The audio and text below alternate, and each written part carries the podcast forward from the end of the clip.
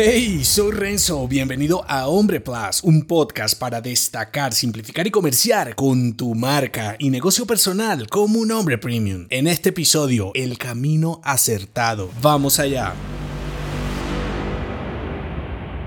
El hombre perfecto es imperfecto y asimismo son tus ideas, proyectos, negocios y emprendimientos. Es más gratificante moverte con tu propio camino imperfecto que seguir borregos perfectos que siquiera saben para dónde van. Aunque para muchos hombres funciona el guion común, para otros no. Entonces la pregunta sería, ¿cómo sabes si vas por el camino correcto? Cada hombre es diferente, por lo que es complejo normalizarte con un solo libreto. Lo que puede ser beneficioso para ti, para mí puede no tener ningún significado y por ahí va. Así que el modo más simple de identificar si vas por buen camino es tu nivel de satisfacción en cada área de tu vida. Por ejemplo, en tus finanzas, emprendimientos, negocios personales y profesionales, todo importa. Cuanto más granulada sea tu evaluación, mejor podrás accionar. Cuando tus niveles de frustración permanecen en diferentes áreas,